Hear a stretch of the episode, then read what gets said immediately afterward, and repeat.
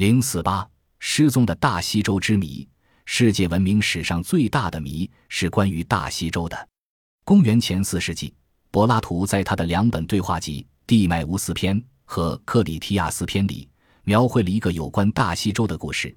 远在古代，海峡彼岸有岛，岛名叫亚斯提斯。海神波塞冬把它赐给了大儿子大西，大西在岛上建起了大西国。于是，人们便把这个岛屿称作大西洲，把周围的海叫做大西洋。世界上真有大西洲吗？